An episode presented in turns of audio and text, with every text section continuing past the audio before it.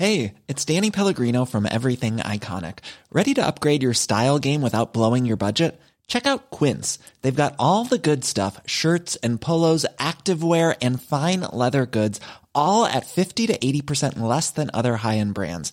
And the best part? They're all about safe, ethical, and responsible manufacturing. Get that luxury vibe without the luxury price tag. Hit up quince.com slash upgrade for free shipping and 365 day returns on your next order. That's quince.com slash upgrade. Salut, c'est Victoire Tuaillon.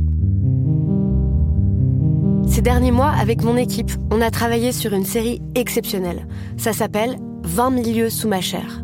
L'autrice, Caroline Potier, a exhumé des cassettes audio qu'elle enregistrait pour sa meilleure amie lorsqu'elles étaient ados et qu'elle traversait l'enfer, les violences que lui infligeait son père. À partir de son histoire, Caroline Potier, devenue journaliste, a mené l'enquête. Comment on pourrait éradiquer l'inceste?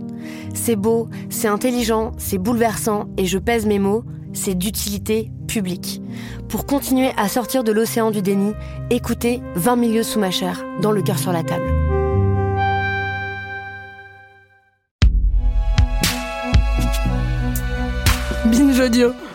Salut, c'est Thomas Rozek.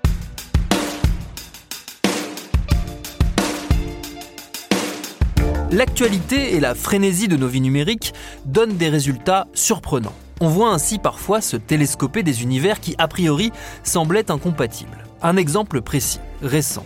Vous avez, comme nous toutes et tous, au moins vu passer l'histoire terrible de la jeune Lola, assassinée à Paris par une déséquilibrée dans des circonstances atroces un meurtre sordide sur lequel s'est jeté une partie du corps politique et ses relais médiatiques pour servir un agenda qu'on qualifiera pudiquement de putride. Sujet d'intenses discordes en ligne, l'histoire a vu ressurgir un nom que je n'avais personnellement pas croisé depuis fort longtemps, celui de la dessinatrice Laurel, accusée, on verra pourquoi, de proximité avec l'extrême droite. Laurel, pour les internautes de ma génération, c'est avant tout un nom associé à une période, celle de l'Internet du début des années 2000, celle d'avant le web social, celle des blogs BD, où toute une génération de nouveaux auteurs et de nouvelles autrices de bande dessinée a émergé. Alors, dans un élan de nostalgie à la hauteur du désespoir que parfois nous inspire l'époque, petit retour en arrière sur ce moment qui semble si loin et si proche à la fois.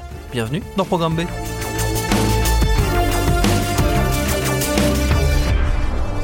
Notre invité pour en discuter, c'est mon confrère Vincent Brunner, journaliste donc, notamment aux Rock ou pour l'excellente revue Topo, co-auteur chez Arte de la série Tout est vrai et spécialiste de la BD et de la musique, deux disciplines auxquelles il a consacré énormément de son travail. Il vient d'ailleurs de voir rééditer chez Flammarion ses Rockstrip, une histoire du rock en BD co-signée par 54 artistes, dont certains comme Obion ou Morgan Navarro sont issus de cette génération des blogueurs BD. J'ai donc commencé par demander tout simplement à Vincent Brunner, c'est quoi un blog BD bah, le blog BD, c'est quand même euh, une interface plus simple qu'un site, hein, et qui permettait ou qui permet toujours à des auteurs, des autrices de publier un rythme quotidien, avec à chaque fois aussi des possibilités d'avoir des commentaires. Bon, parfois, les commentaires sont désactivés euh, quand ils peuvent être agressifs, mais finalement, c'est presque un fanzine numérique. Euh, très facile d'accès. Euh, et c'est vrai qu'il y a quand même cette possibilité euh, de faire des renvois d'ascenseurs, de bloc BD en bloc BD. Ça, c'est quand même beaucoup euh, constitué un, élément important dans l'émergence d'une scène BD blog, parce qu'il y a eu quand même cette, cette, cette scène BD blog.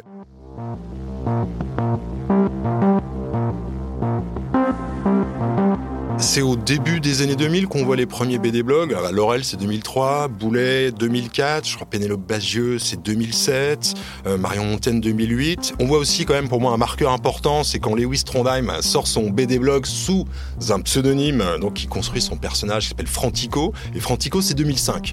Et donc là, on est vraiment à fond dans la mode des BD blogs et euh, qu'un auteur comme lui ait envie de, faire euh, bah, cette mascarade, hein, se créer un personnage en 2005. Donc là, on est vraiment à fond euh, donc milieu des années 2000, et puis bah, après ça a duré toute la décennie jusqu'à ce que petit à petit finalement la mode des BD blogs bah, disparaisse un peu avec l'envol des réseaux sociaux qui ont pris le relais parce que finalement c'est plus simple de, publier sur Instagram ou même, ou même Twitter euh, des, BD ou des planches des cases.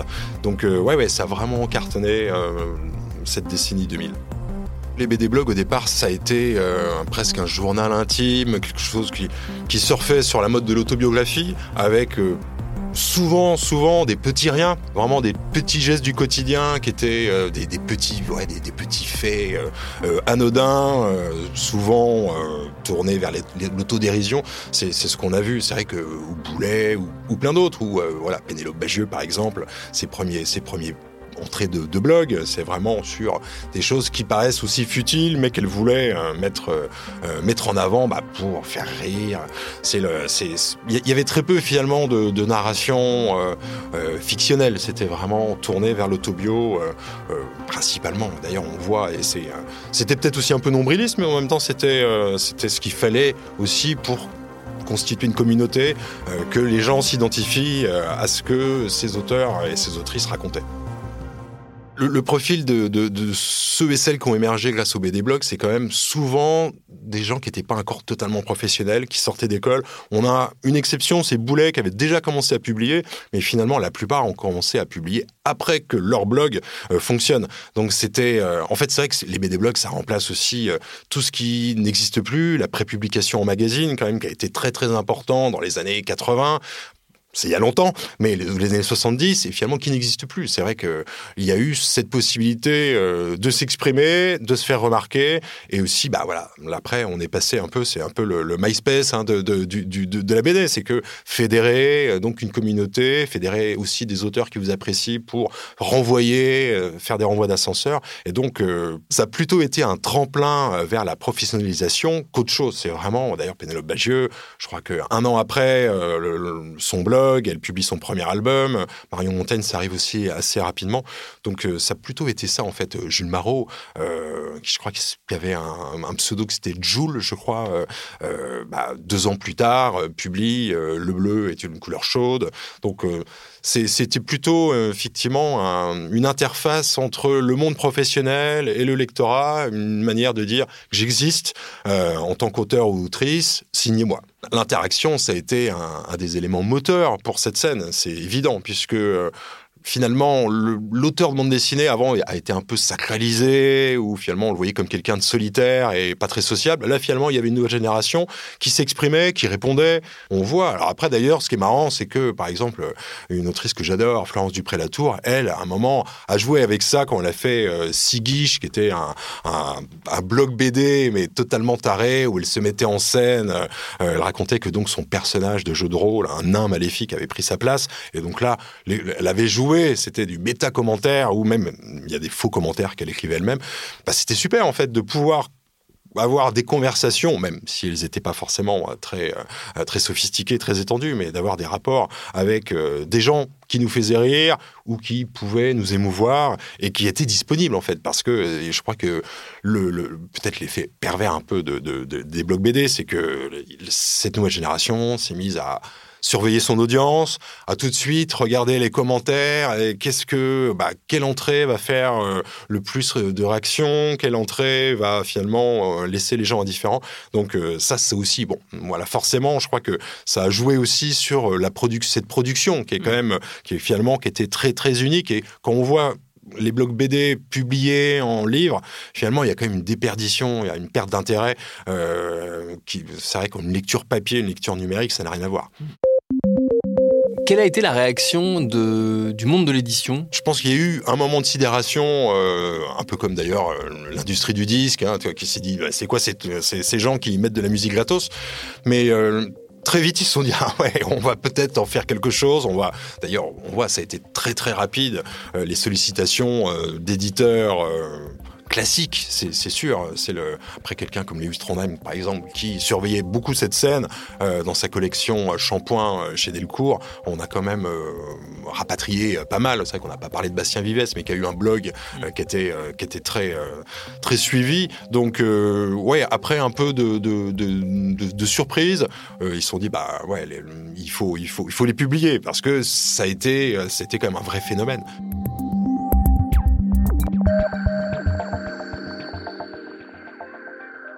Une nouvelle forme d'écriture aussi. C'est ça, c'est que euh, voilà, c'était pas, on fait pas Blueberry sur un blog, ça n'a rien à voir. Là, on faisait vraiment, euh, enfin, les auteurs, les autrices faisaient des choses proposer des choses qui étaient qui avaient un ton nouveau aussi. Et donc ce ton nouveau, je pense que tout de suite les éditeurs ils ont flairé un peu l'aubaine. Et d'ailleurs on voit il y a quand même par exemple les autres gens de, Thomas Caden et, de, de, de, tous ceux qu'il avait sollicités. Bah, après ça a été publié en album. Il y a vraiment beaucoup de relais. Ça, il y a, je crois, il y a, je, ne vois pas quel BD blog à succès n'a pas eu après son, son équivalent en papier. Après, pour par exemple euh, les livres de Boulet qui fonctionnent très bien quand même quand on les relit parce que finalement euh, après il y a eu des choses qui étaient euh, moins intéressantes mais ouais forcément ils se sont jetés dessus un peu en disant ah une nouvelle génération qu'il faut qu'on signe quoi mm.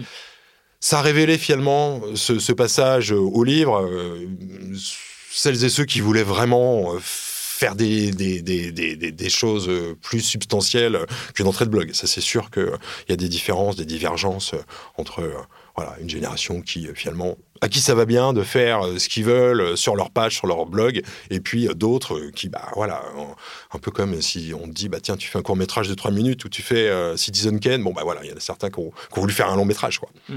Moi, ça me fait penser quand même à ce qu'on a vécu avec MySpace, où euh, il y avait des groupes, bon bah voilà, qui avaient euh, tout de suite euh, plein de fans, mais certains ont un peu disparu. Ah bon, le, meilleur exemple d'un groupe qui lui a bien bien survécu, c'est l'Arctic Monkeys, qui avait une communauté sur MySpace. Alors bon, c'est vrai que MySpace pour les plus jeunes, c'est un peu déjà dinosaure, mais mais oui, oui, c'est vrai qu'il y a, y a il y, a, cette scène qui a surgi, euh, BD, qui était euh, très diverse quand même, même s'il y avait des rapprochements, des affinités, euh, euh, il y avait des, des, des, tons qui pouvaient être très consensuels ou d'autres qui étaient beaucoup plus marqués, qui étaient plus singuliers. Et finalement, on voit que voilà, 10-15 ans après, il y en a certains quand même, certaines vraiment qui existe. Voilà, quelqu'un comme Marion Montaigne, euh, quand elle fait euh, dans la combi de Thomas Pesquet, euh, c'est quand même un carton incroyable. Tu mourras moins bête, ça a été adapté aussi, qui était à son blog, ça a été adapté même en série animée.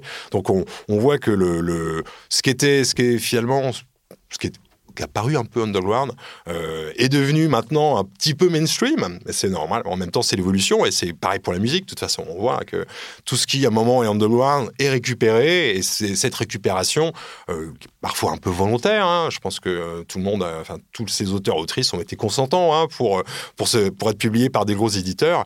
Bah, il y a toujours certains qui vont rester à la traîne et qui eux vont rester dans l'ombre volontairement et à qui ça. C'est très bien comme ça.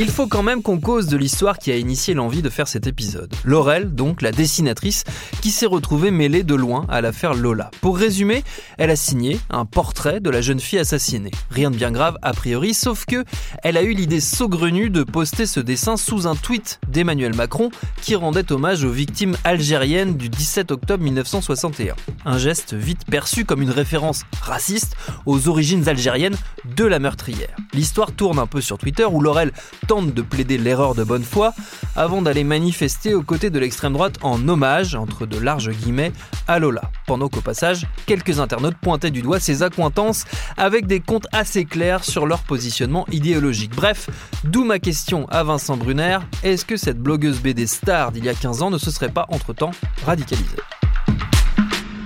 Laurel, c'est quand même une pionnière euh, vraiment du, BD blog, hein, puisque si je me trompe pas, c'est 2003. Et donc euh, tout de suite, elle, elle a, euh, avec son trait quand même assez rond, a réussi à fédérer beaucoup, beaucoup de gens. D'ailleurs, d'ailleurs, on voit ces derniers ouvrages qui ont été donc soumis au financement participatif. À chaque fois, c'était des gros, gros, gros, gros cartons.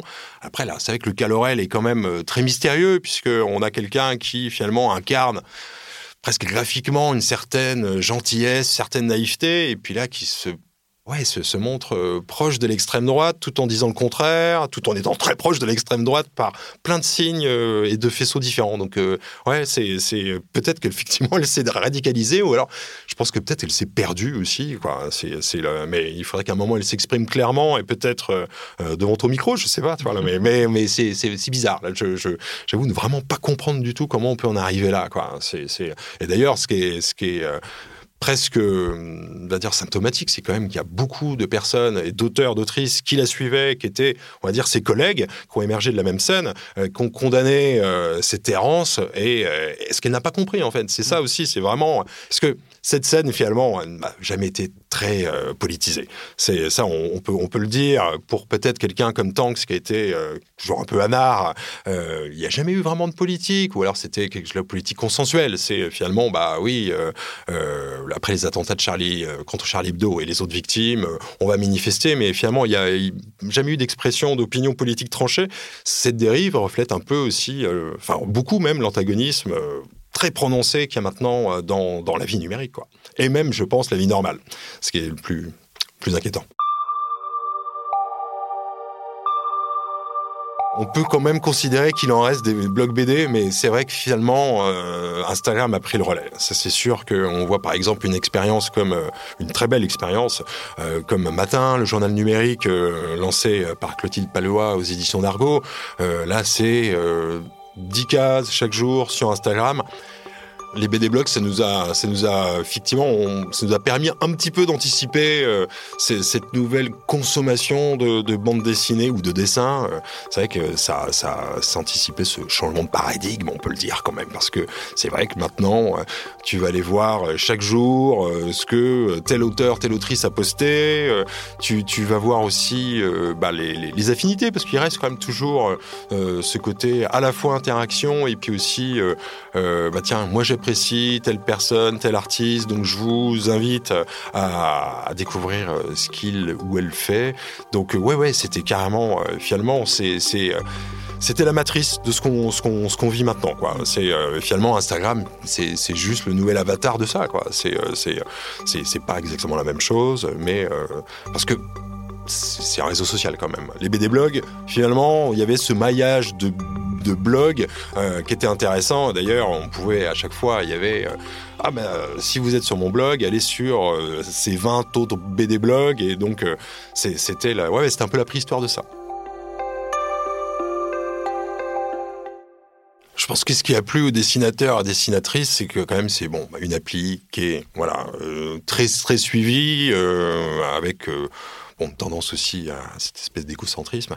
Mais euh, je crois que c'est tellement simple de poster des images, euh, de, de, faire en sorte, parce que finalement, un blog BD, l'interface était quand même un petit peu plus compliquée. C'était pas non plus euh, un calvaire hein, de tenir un, BD blog, mais euh, là finalement, je pense que ça, ça doit. Tu fais tes dessins, tu, les, euh, ou alors c'est des dessins numériques, donc tu les postes, ou alors tu les prends en photo. Ça va très très vite, quoi. Je pense que c'est ça en fait. Et ce qui, ce qui, ce qui est, je pense aussi l'attrait principal d'Instagram, c'est que il y a un public qui est très très très friand et euh, qui, n'a envie que de ça finalement, de voir des images. Alors après, ça peut être des photos pour euh, voilà les influenceurs, influenceuses, mais euh, le, les auteurs BD, ouais, ils ont vite trouvé euh, euh, bah, comment ça allait leur servir. On voit beaucoup, beaucoup, beaucoup d'auteurs, et pas seulement de la génération, par exemple, des, je sais pas, de Sandrine Deloffre, voilà, c'est une autrice qui a émergé avec, avec, Matin. Il y a plein de gens, en fait, Charles Berberian, tout ça, finalement, c'est bien plus facile de montrer, de, faire un petit, un petit clin d'œil à son travail du du moment. C'est aussi euh, plus facile, par exemple, pour agir sur l'actualité. C'est vrai que pendant euh, les différents confinements, il y a Instagram a servi aussi à ça, à dire bah tiens, je, fais, je pense par exemple à un dessinateur comme Zach Deloupi, euh, qui est lui plutôt engagé euh, et euh, qui a une cinquantaine, grosso modo, voilà, bah, qui s'est servi de ça pour poster des dessins sur le monde d'après. donc ça fait une grosse caisse de résonance et quelque part Instagram ça a été pendant ces périodes un peu heurté, un espèce de gros doudou numérique et donc ouais, pour plein de raisons, Instagram a remplacé tout ça parce que c'est ultra facile, ultra diffusé, ultra couru, ultra populaire. Donc euh, pourquoi, pourquoi ne pas l'utiliser quoi? Mm. Pour certains, c'est ça a remplacé les BD blogs. Effectivement, euh, moi, je pense à un auteur que j'ai découvert sur Instagram qui s'appelle Fabrice Desfontaines, qui a publié, euh, je crois, l'intégralité de Paranormalement, qui sort chez Shampoing, donc la collection de Delcourt, en janvier. Et là, on a vraiment le meilleur exemple. Il a chaque jour euh, des euh, plusieurs cases. Donc je pense qu'il a un peu prédécoupé euh, pour Instagram son ses, planches mais ça fonctionne très bien. Et je pense que ça ne pas du tout nuire aux ventes de sa, bande dessinée. Quand, quand ça, ça, va sortir c'est sûr que beaucoup de ses followers euh, vont vouloir l'acheter parce que c'est vrai que sur Instagram c'est très bien, on va dire à dose quotidienne, mais après tu peux pas euh, t'enfiler, euh, je sais pas les, les, les, 100 ou 200 entrées qu'il a publiées. Et donc là c'est ça reste un outil Instagram de ce côté-là, ça reste aussi un bon outil de prépublication parce que finalement bah, de case en case, tu peux, euh, en tout cas quand tu as, on va dire, un mode de découpage, on va dire, plutôt classique. Je pense que si tu fais euh, des, pleines pages dans tous les sens, ça va être un peu le bordel. Mais là, comme ça, case par case, ça fonctionne très bien. Et Fabrice Desfontaines, euh, meilleur exemple. Un des éléments qui peut-être nous reste de, cette génération de, de blog BD, c'est une communauté d'auteurs et d'autrices qui ont su se fédérer aussi, et je pense à un exemple très particulier auquel on a déjà consacré un épisode de Programme B, qui, sont les éditions exemplaires, euh, donc fondées par Lisa Mandel, qui est euh, elle-même issue de cette génération des, blogueurs BD, euh, dans des éditions au, sein desquelles on retrouve plein d'auteurs et d'autrices qui viennent de cette génération-là ou qui sont leurs héritiers directs, et qui a pour particularité de revendiquer une forme euh, d'indépendance, en tout cas de, volonté d'indépendance vis-à-vis du système classique euh, de l'édition. Euh, c'est peut-être aussi un des héritages de cette génération qui s'est faite toute seule dans son coin avant de rejoindre le business classique de la BD. Ah, c'est vrai que les éditions exemplaires, hein, c'est un peu la, prochaine étape pour pas mal, pas mal d'auteurs et d'autrices. Euh, comme tu dis, ça, ils ont fédéré, enfin les, éditions ont fédéré, donc Lisa Mandel a fédéré euh, des auteurs de différentes générations. Ça va de Charles Berberian, qui lui, bah voilà, Grand Prix Angoulême il y a pas mal de temps, à Théo Grosjean, qui lui a aussi une belle communauté.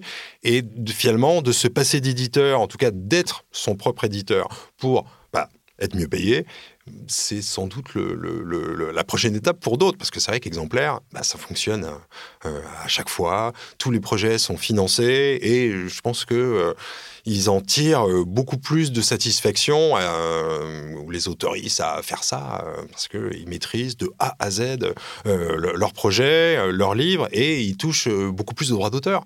Donc c'est parfait, et c'est vrai que ce qu'elle a, a fait, Lisa Mondel, je pense que maintenant elle va plus publier euh, chez un éditeur euh, classique.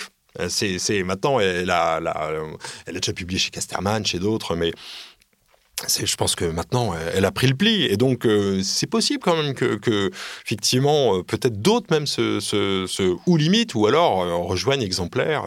parce que là, il y a quand même maintenant, je sais plus, une vingtaine, vingtaine d'artistes. Et, à chaque fois, c'est des cartons. Donc, ouais, ouais, c'est sûr que exemplaire, là, c'est c'est effectivement l'héritage de ces communautés BD blog. Et là, poussé, bah, finalement, à, bah, voilà, on va être notre propre, notre propre éditeur. Et je crois qu'ils sont très contents.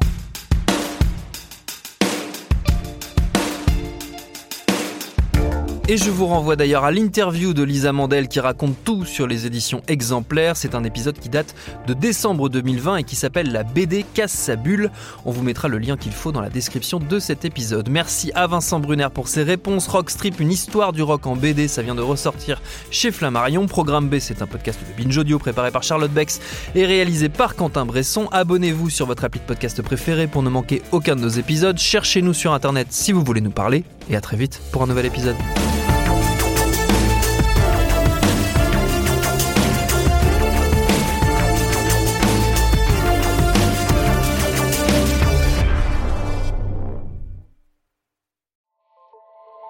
Salut, c'est Sinamir du podcast L'Affaire. En 2016, je suis monté sur un bateau de sauvetage en Méditerranée et ce que j'y ai vu n'a pas changé. En tout, depuis 10 ans, on compte même près de 30 000 morts sur cette mer. Alors, dans le naufrage, notre nouvelle enquête, j'ai voulu raconter un cas concret. Comment 130 personnes sont mortes en 2021 à la frontière de l'Europe, malgré des dizaines d'appels de détresse. Qui n'a pas pu les sauver et pourquoi? Qui étaient ces disparus? Et surtout, comment on en est arrivé à ne plus parler de 130 personnes qui meurent le même jour sur un bateau au milieu de la Méditerranée? Le naufrage, c'est la nouvelle série du podcast L'affaire de Paradiso Média. Une enquête que vous pouvez retrouver gratuitement chaque semaine à partir du 27 mars 2024 sur toutes les applications de podcast.